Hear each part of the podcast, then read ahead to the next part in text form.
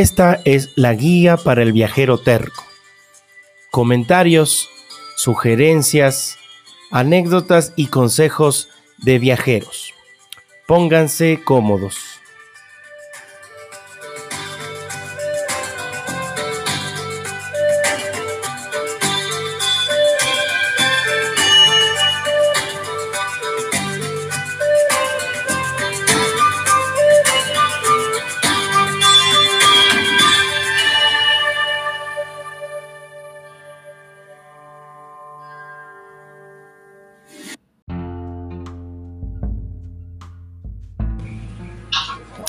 Hola, hola viajeros tercos, ¿cómo están? Como les había dicho, vamos a empezar con las entrevistas. Más que entrevistas, en realidad son charlas con viajeros. Eh, no se olviden que ustedes me pueden encontrar en mi Instagram como jc.voyage. Y ahí yo tengo mucha gente con quien converso de todas partes del mundo y la idea ha sido irlos eh, ir conversando con estas personas justamente para ir desmitificando algunos destinos que a veces consideramos que pueden ser peligrosos o que pueden ser poco visitados. Como yo les había dicho, sobre todo también quiero eh, este, este dato de si es eh, seguro viajar a lugares solos, sobre todo para mujeres, a países de, de Asia o del sudeste asiático.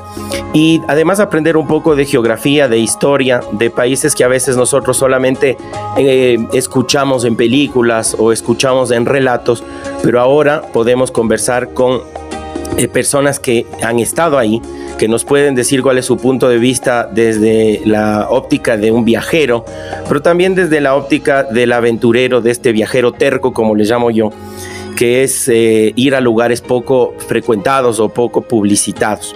Hoy estoy aquí con Adrián. Adrián es de Argentina. Él vive en la capital. Les eh, voy a pasar también la cuenta de su Instagram, el Adri77, E-L-A-D-R. Y 77. Ahí le pueden encontrar en, en, Instagram. Este tiene un montón de fotos súper chéveres de paisajes. Tiene fotos en todos los viajes que él ha hecho incluido también obviamente su país, y él nos va a comentar sobre sus experiencias en Camboya. Camboya, para que ustedes vayan ahí revisando el mapita, sudeste asiático, al lado de Vietnam, al lado de Laos, al lado de Tailandia. Y pues él nos va a contar todo lo que él eh, vivió en este viaje que hizo, un viaje de eh, aproximadamente seis meses. Y bueno, está muy chévere el, el relato y lo que él nos cuenta. Hola Adrián, ¿cómo estás? Hola Juan Carlos, ¿cómo estás? ¿Cómo va todo el mundo por ahí que nos está escuchando? Muy bien, muy bien. Estamos, eh, te cuento que eh, como, como me escuchabas, el podcast, la idea que tiene es conversar de temas de países poco promocionados. Y tú me contabas de tu viaje a Camboya. ¿Hace cuánto fue, más o menos? ¿Te acuerdas? ¿Hace cuánto es lo que estuviste por allá? El año pasado. ¿Hace poquito? en realidad, bueno, ya estamos en el 2021. En realidad, el ante año pasado, el 2019. 2019. 2019, sí. Es, bueno, sí, eh, parece que el 2020 a nosotros nos pasó por un lado, pero sí, es un año que hay que contarlo. Así es. Cuéntame, ¿cómo es la llegada? Tú me decías que estabas viviendo en Bangkok. Sí, estábamos, bueno, con mi pareja trabajando en un hostel en Tailandia, en Bangkok, hacía más o menos unos tres meses. Teníamos que salir eh, obligados en realidad también por un tema de, permanencia dentro de Tailandia.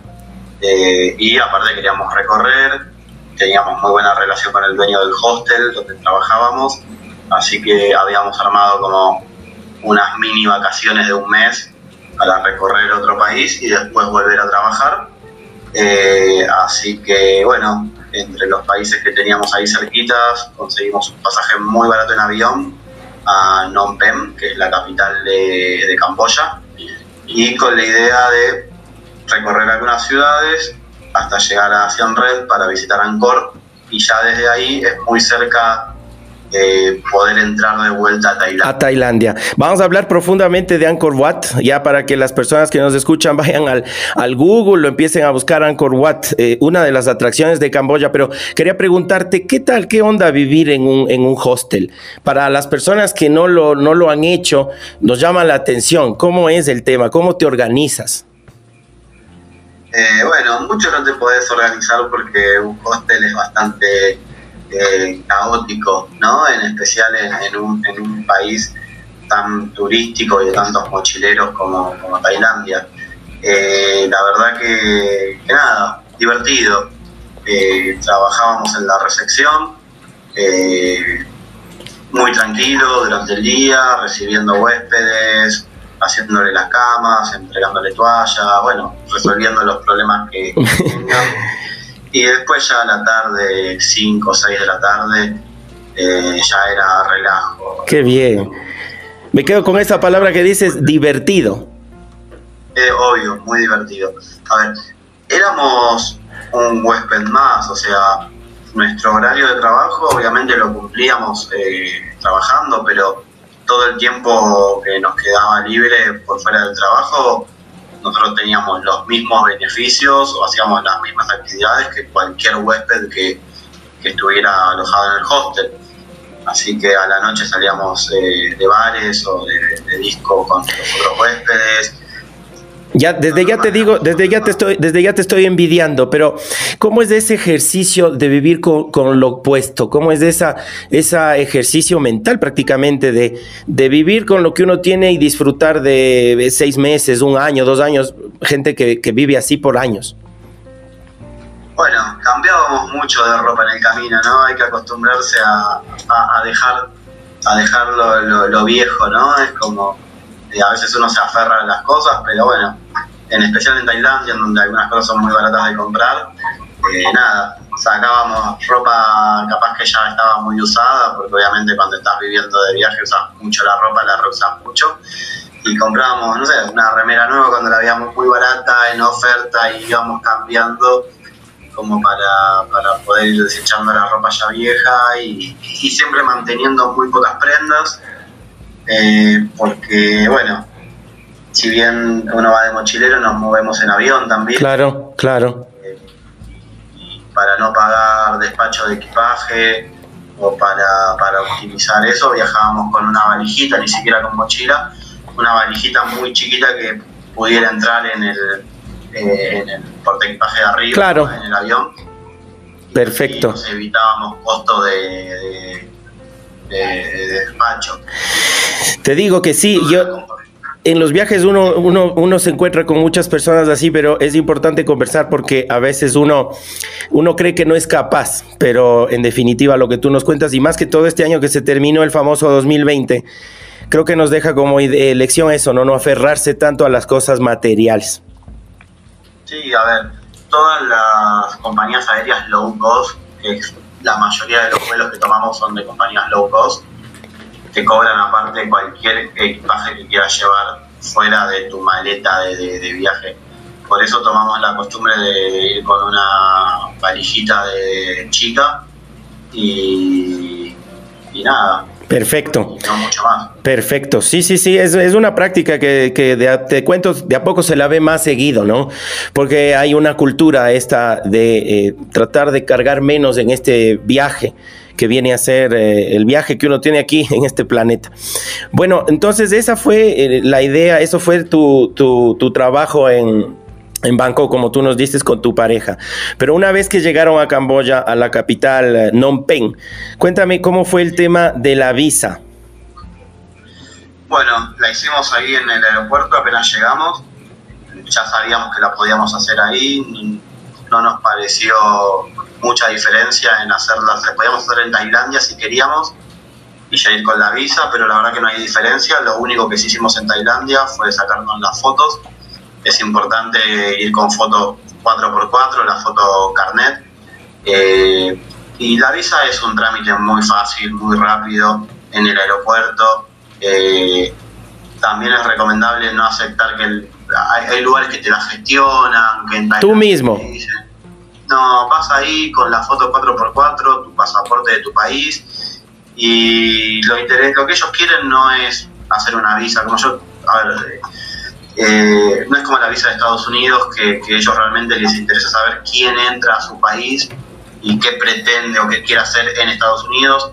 La visa en los países del sudeste asiático que tienen visa eh, es básicamente cobrarte un impuesto para estar en el Pero ¿qué nos estás contando a los, a los viajeros? Súper fácil, o sea, llegas Te presentas, como tú dices, si ya por anticipado sacaste la foto, pagas, me habías dicho eh, qué valor era. Si era 30 dólares o 25 dólares, estaba entre 25 y 30 dólares. Pero, porque más o menos es lo que cobran todos. Eh, tanto Myanmar, Laos, Vietnam, Camboya, todos rondan entre los 20 a los 30 dólares. Es eso la... la Súper fácil. El promedio de la visa. ¿Y, ¿Y para cuántos días? Un mes estuvimos nosotros, creo que era de un mes. Te dan para un mes. Bueno, chévere. Entonces, así es como llegaste a Camboya. Ahora vamos a hablar un poquito de cómo, cómo te fue ya en, en este país, Camboya.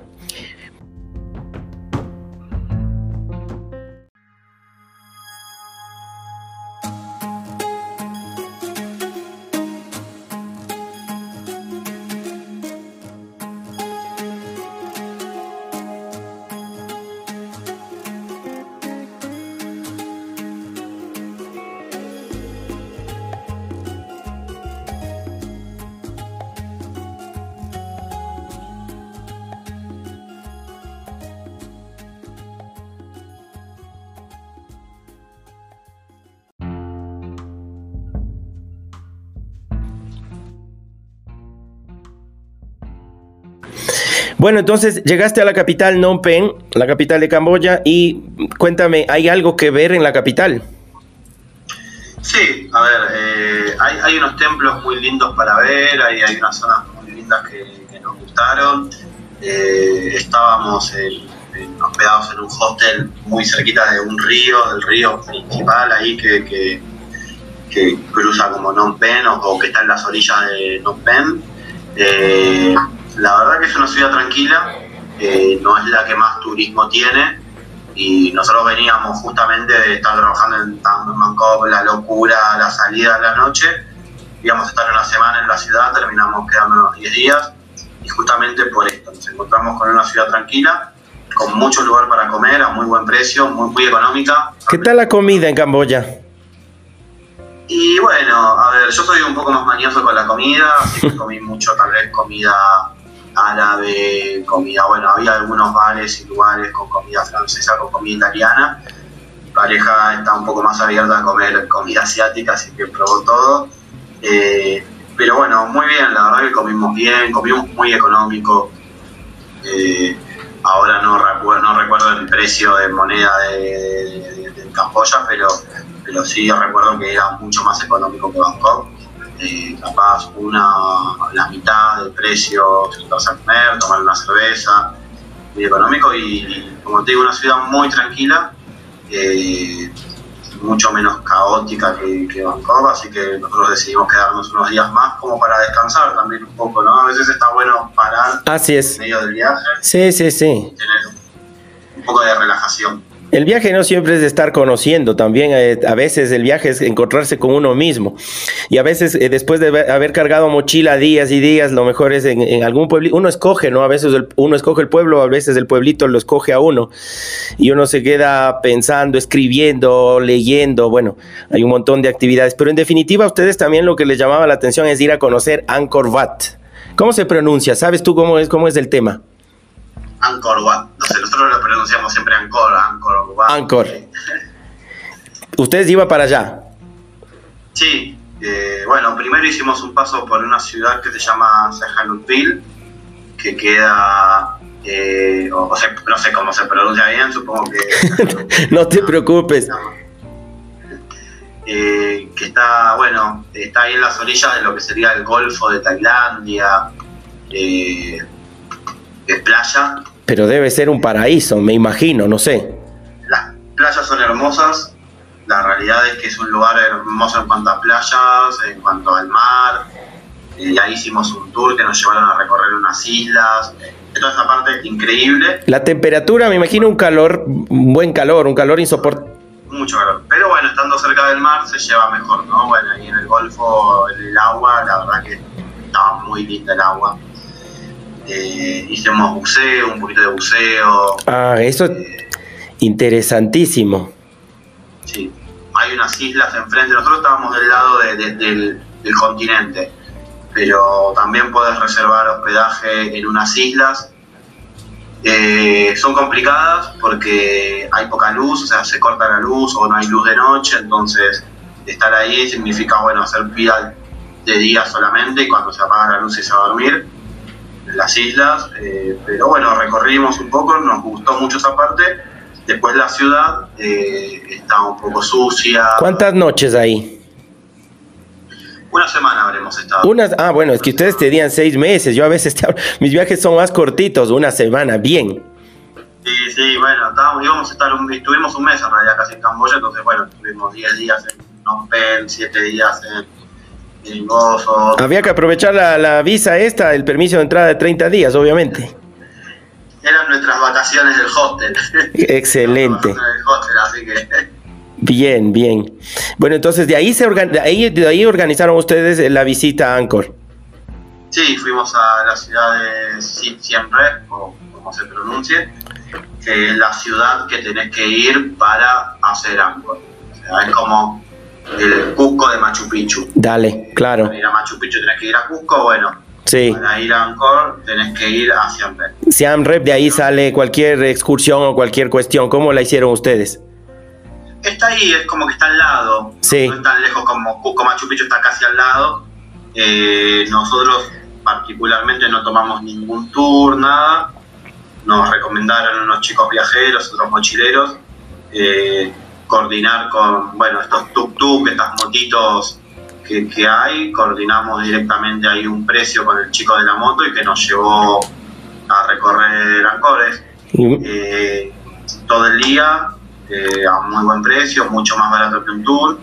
Eh, a ver, para que se entienda, Angkor es un parque arqueológico muy grande, muy, realmente muy grande, no se puede hacer caminando.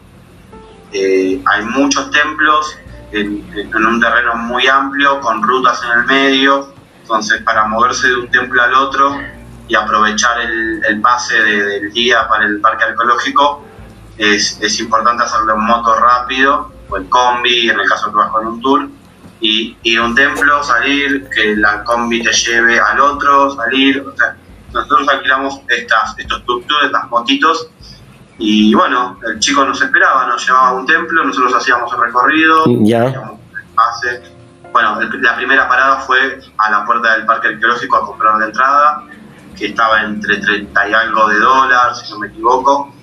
Eh, y después nos fue llevando templo por templo eh, a recorrer y nos esperaba en la salida del templo. Íbamos a la entrada, él pegaba la vuelta, nos esperaba en la salida, recorríamos, nos subíamos a la moto y Dale. fue muy rápido, lo aprovechamos el día completo, o sea, lo hicimos desde la mañana hasta la última hora y nos salió mucho más barato que cualquier otro tour. Dale, dale. Te voy a preguntar algo, pero antes eh, te cuento acá por acá y los tuk-tuk, les llamamos acá moto taxi si no estoy mal. Eh, o taxi moto, algo de esto, sí. También hay los que se hace como en bicicleta pura pedaleada, ¿no? Eso lo vimos, ahora no me acuerdo, en varios países lo vimos, no me acuerdo bien si en Camboya había. En Malasia lo vimos mucho. Sí. En algunas ciudades de Malasia, no, no tanto en Kuala Lumpur, pero sí en algunas ciudades de Malasia, mucho mototá, mucho bici. Sí, sí, sí, creo que se llama rickshaw o algo de esto, no recuerdo bien el nombre. Pero bueno, entonces tú recomiendas como, ¿qué, qué te pareció visitar Angkor Wat? No está invadido de turistas, no puedes sacar una foto, a veces esperas que se mueva el montón de gente, está, está, es más autóctono, es menos visitado, ¿cómo lo encuentras tú? Es muy grande, o sea, realmente al ser tan grande eh, te cruzas obviamente con gente, pero eh, no, no, no tanto. Hay, un, eh, hay uno de los templos en particular que, que, sí, que es el más conocido. El que sale en la bandera. El que sale en, to claro, el que sale en todos lados, que, que se ve de lejos, un templo gigante con las cinco puntas, ese templo sí, había mucha gente, pero como es todo tan grande, por más de que haya mucho turismo, siempre encontrás lugares para estar solo, para sacar fotos, para recorrer, y nos pareció un lugar increíble. Sí, para irnos ubicando, porque no todos conocemos muy bien, pero está en la bandera justamente de Camboya para las personas que por ahí se interesan y van a ver en, en, algún Google, en algún buscador, en la bandera justamente está Angkor Wat y ahí van a poder este, ver de, de, lo que estamos hablando acá con Adrián.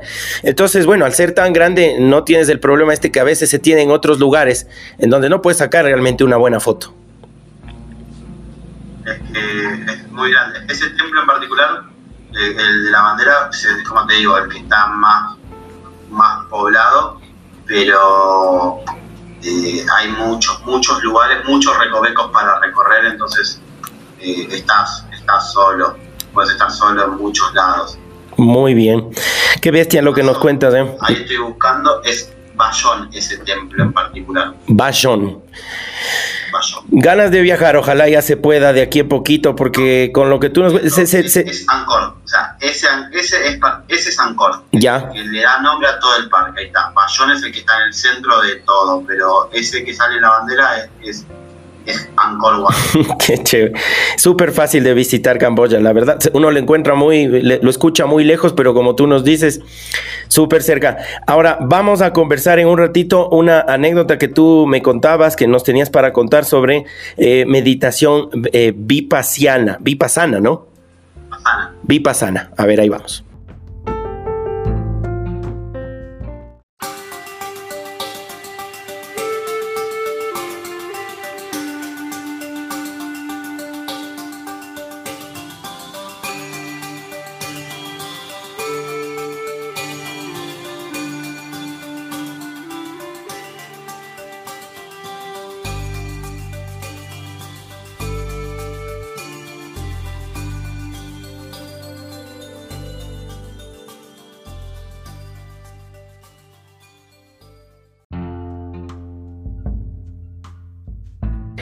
Bueno, Adrián, entonces cuéntanos qué es esto de la meditación vipassana, porque yo no lo había escuchado, te soy sincero.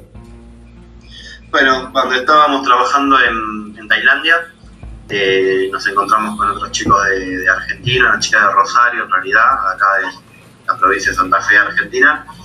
Y bueno, que también le gustaba el tema de la meditación, del yoga, eh, todo eso mi pareja, mi novia, eh, que estaba trabajando conmigo en el hostel, también estaba un poco en, ese, en esa onda. Así que mientras yo me quedé trabajando en el hostel, eh, ellas se, fue, se fueron juntas a Chiang Mai, se tomaron un tren al norte de, Tailandia, eh, a una zona que hay muchos templos, en un templo que realmente fue muy, muy económico, creo que era un dólar por día.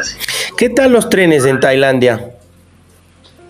Muy lindo. La verdad que se puede viajar muy cómodo, son trenes con lugar para dormir, son económicos, viaja mucha gente, eh, no han tenido problemas, ha sido seguro.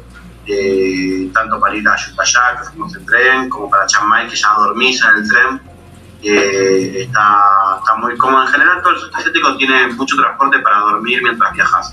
Bien. Creo que a diferencia de Sudamérica, está muy bueno. Bueno, entonces se fue al norte de Tailandia a Chiang Mai fue al norte a Chiang Mai y bueno, y estuvo 10 días en un templo en el cual se levantaban a las, 10, a las 4 de la mañana, desayunaban, meditaban, volvían a hacer medio desayuno a media mañana, o sea, desayuno a media mañana, meditaban, eh, almuerzo y a las 6, 7 ya estaban en su habitación, todo. Así, 10 días. 10 días, sin hablar con nadie, solamente podían hablar cada tanto con el monje del templo, pero no se hablaba, no había celulares, te sacaban los celulares, las mochilas, todo, solamente con ropa blanca, eh, comiendo comida natural, vegetariana, eh, meditando. Es para estar, meditar, no, no, hacer otra cosa, aprender obviamente sobre meditación, te explicaban, te enseñaban el monje hablaba español, hablaba inglés. Ah, hablaba de todo. Todo, todo. Pero, a ver, entonces ahí no entiendo, tú fuiste, tú le acompañaste. No, no, bueno, por lo que me cuenta ella, yo, yo ah. me quedé trabajando. Tú no eres mucho de meditar, ¿o sí? ¿Cómo, cómo va el tema de meditación? no, yo mientras ella estaba en la meditación vipassana me iba a Caution Road o a Nana, o a todas las calles de los mochileros y los bares. ah, bien, bien, bueno, ¿y tú? Ella te cuenta algo, de, sintió algún cambio, tú notaste, porque 10 años, 10 años, va, 10 días así, uno debe sentir algo. Sí, bueno, eh, volvés con otra visión de, imagino, a ella con otra visión de cómo tomarse las cosas, otra tranquilidad, eh, nada, te desprendes mucho de, desde el teléfono, de la tele, de la computadora, de, todo eso, ¿no? Eh, Bangkok es todo lo contrario. Ella estaba en Bangkok conmigo trabajando, que es una ciudad que luces, cocinas, autos, eh, tecnología por todos lados. Eh, es una ciudad cosmopolita, a full, o sea, invadida por el turismo, por, toda la tecnología, y de golpe te vas al norte a, un lugar totalmente perdido en el tiempo, eh, en donde no ves un celular por 10 días. ¿Cómo le ves tú la diferencia entre, entre ahora que me dices eh, Bangkok, una ciudad cosmopolita, etcétera, con Phnom o con las ciudades de Camboya? ¿Notas alguna diferencia? ¿Cómo, cómo la describirías?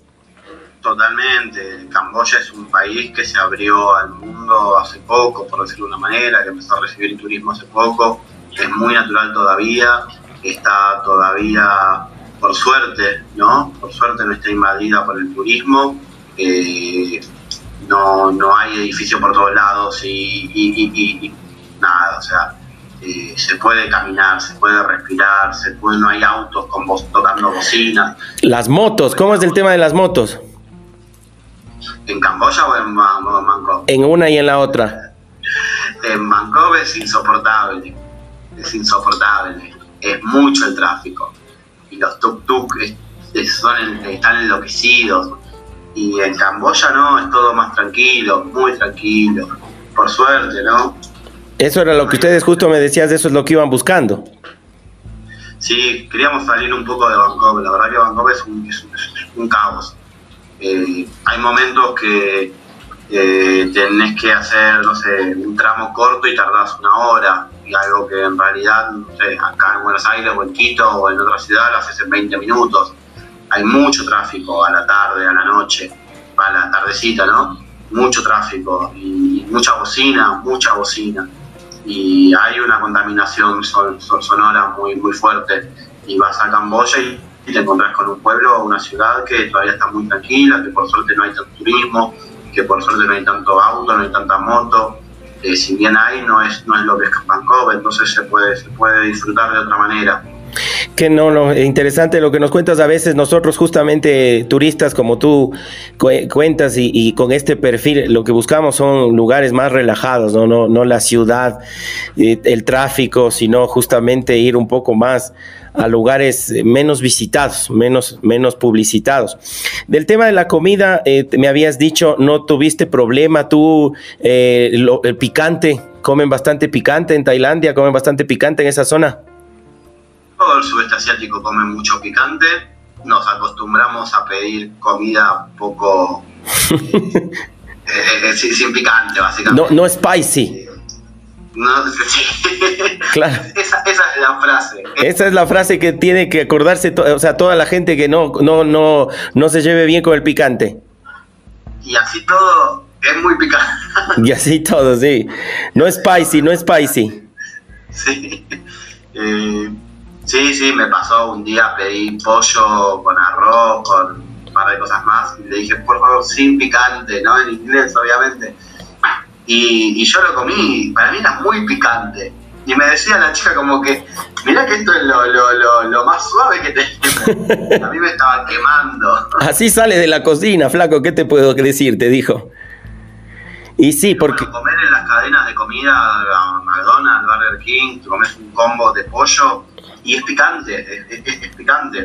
Claro, claro. O sea, y son cadenas internacionales y lo hacen picante igual. Y se tienen que adaptar porque no venderían una.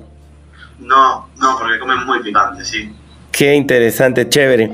Bueno, eh, vamos a ir terminando la conversa en la última parte y como yo les digo siempre a las personas que siguen el podcast, las recomendaciones de por qué visitar eh, lugares poco eh, publicitados, etcétera, etcétera, vamos a terminar con Adrián en la última parte.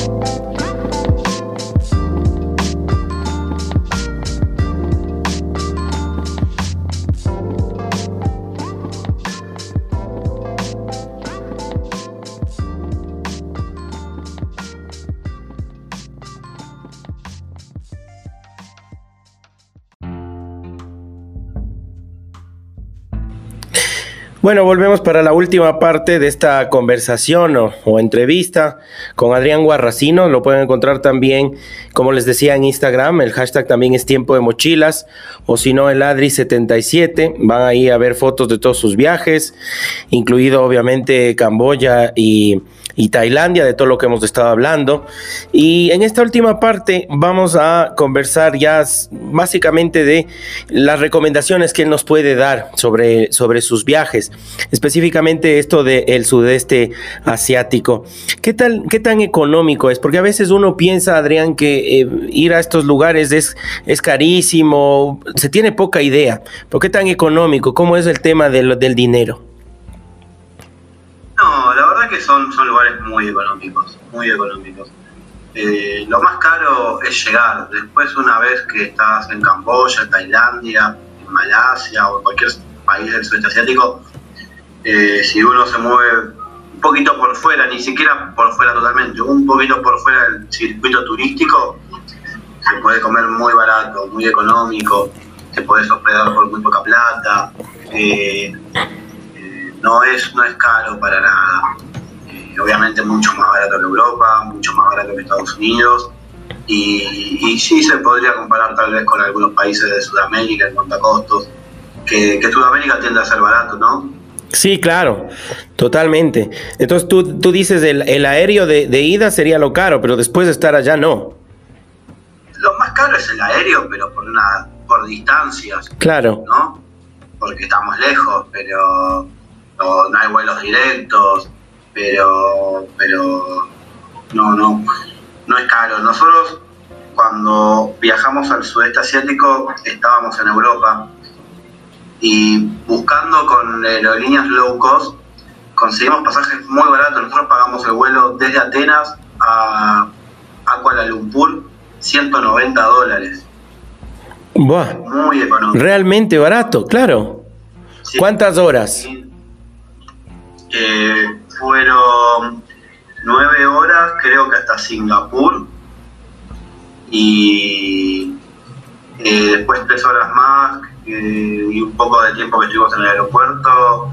Sí, tres horas más después hasta, hasta Kuala Lumpur, porque estuvimos en el aeropuerto.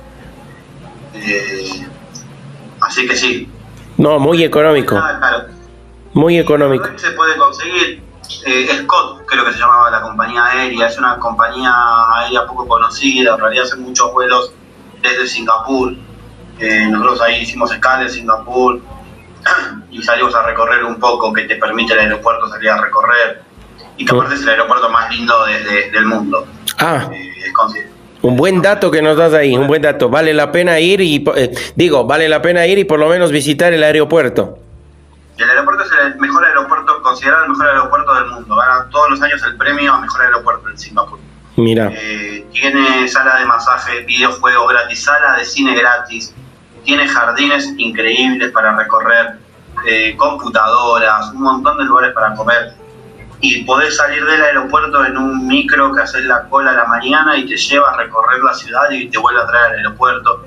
Es considerado el mejor aeropuerto del mundo realmente. ¿Qué tal, eh? Singapur, que Sí, que alquila sus departamentos y se va a vivir al aeropuerto. Ah. Es ridículo. Si buscas las notas, existen, hay gente que hace eso. No, no, no. Buen, buen dato, buen dato el que nos das. Otra cosa que siempre nos preguntamos el tema de la seguridad. Imagínate, tanto prejuicio, sudeste asiático.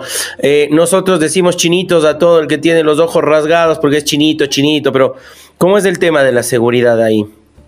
No, el sudeste asiático es muy seguro, la gente es muy respetuosa. Obviamente uno se tiene que cuidar, ¿no? Como viajero hay cosas que no podés hacer en ningún lado del mundo lo que nosotros decimos acá en Argentina es como regalarse. Claro. Eh, Tú que estuviste por acá, por eh, Colombia o Ecuador, decimos entregar papaya.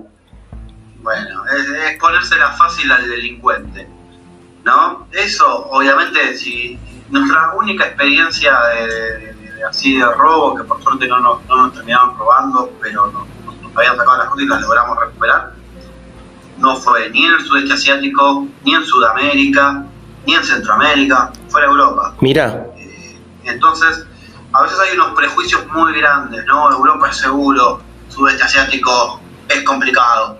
Y no, si yo lo hago de dos años de viajar de mochilero, fue más inseguro Europa que, que el sudeste asiático. No tuve nunca ningún conflicto, nunca un intento de robo, nunca nada. Obviamente uno, yo salgo en, en ojotas, en chancletas, no sé cómo se dice. Ojo, no, está bueno, está bueno. Chancletas acá, sí. Bueno, salgo lo más básico posible.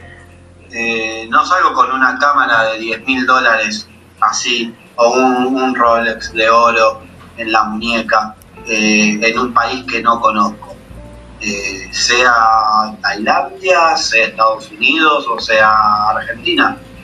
Si, si uno sale a regalarse y muestra todo el tiempo que es turista y muestra todo el tiempo que tiene una cámara muy cara. Y bueno, te van a robar, no importa a dónde vayas, te van a robar. Así es, así es. Bueno, tú nos estás hablando desde otro punto de turista. Lo que pasa es que nosotros tenemos un concepto de turista que estamos empezando a descubrir, porque nosotros los latinos también estamos saliendo a descubrir el mundo.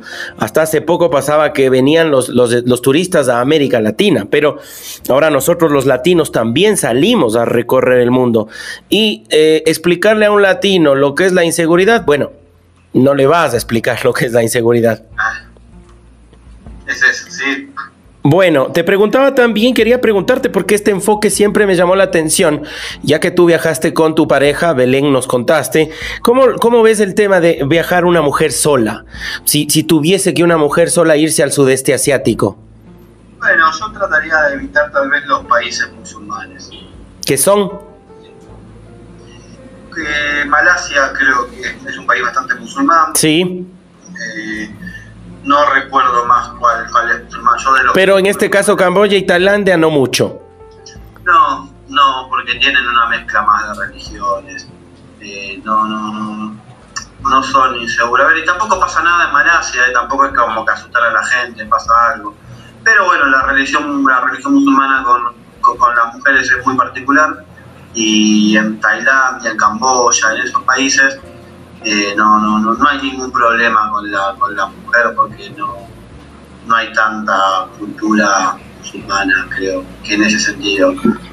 Eh, después, eh, en Tailandia particularmente, hay un ambiente muy mochilero, muy de viajeros, entonces una mujer sola en muy poco tiempo va a tener amigos, va a tener conocidos, va a salir con, va a encontrar un, no sé, en nuestro caso, un chileno, un colombiano, un ecuatoriano, un uruguayo, vas a armar un grupo de gente, de, chicas, de chicos con quien salir, con quien estar, y, muy rápido vas a, vas a, estar junto con gente. Igualmente, en Camboya nosotros nos hemos cruzado con gente, gente del hostel que ya sabíamos que ir a Camboya, nos juntamos a comer, nos juntamos a salir con una chica de Brasil que habíamos hecho amigos en el hostel. Entonces también es fácil cuando uno está viajando armarse un grupo de amigos y de gente para compartir una ciudad, un país, un recorrido, un tour. Dale. Qué genial. Bueno, nos abres mucho los ojos a las personas que en algún punto tenemos todo ese montón de prejuicios sobre un montón de lugares. Es Adrián, Guarracino, como digo, le encuentran también en Instagram y, y, es interesante conversar este tipo de cosas porque nos abre la posibilidad de viajar a lugares que, que teníamos como tachados en la cabeza, ¿no? El típico destino Francia, España, que tampoco, bueno, hay que ir a conocer, pero no, no hay que tachar el resto de lugares del mundo que siempre nos, nos brindan algo, en este caso Angkor Wat, imagínense ir a ver una de estas maravillas, incluso como les digo, visitada por tanta, tanta gente y, y, vale la pena ir a conocer. Yo te agradezco mucho, Adrián, por la buena onda, por haberte copado con el tema. Este, em, no sé si quieres dejar algún mensaje final y bueno, con esto terminaríamos ya esta entrevista o charla que estamos teniendo con gente que ha conocido lugares diferentes del mundo. Eh, no, a ver, particularmente sobre Angkor Wat, a ver, no es una de las siete maravillas nuevas del mundo porque fue por votación la elección. Claro. Eh, si uno lo tiene que decidir por lo que es cada uno de los lugares, tranquilamente está al nivel de Machu Picchu, al nivel de incluso del Coliseo, o sea, es increíble, no sé, si hay gente que, le gusta ir a visitar las maravillas, si le gusta todo eso, eh, diez veces mejor que el Cristo Redentor, o sea, es, es increíble, realmente bueno, ellos la llaman la octava maravilla del mundo. Hay que sacarse un poco el chip este de los lugares publicitados, justamente, ¿no? Sí, sí yo creo que es mejor que muchas de las maravillas que fueron elegidas como maravillas del mundo porque es, increíble, es recorrerlo por dentro, los templos es, mágico. Mm. Va, genial, genial lo que nos dices y cuando haya la posibilidad de volver a viajar, que falta poco, mucha gente nos va a escuchar y vamos a, voy a tener un montón de reviews, también te van a, escribir a ti y bueno, esa es la idea, generar este, e, este grupo de gente viajera y que estamos tratando de, de convertirlo. Te agradezco mucho Adrián, te mando un gran abrazo. Gracias por la colaboración y bueno, esperamos las visitas eh, tanto en el Instagram como en el mío. Les recuerdo que encuentran como jc.voyage y ahí espero sus comentarios. Un abrazo. Chao chicos. Saludos a todos.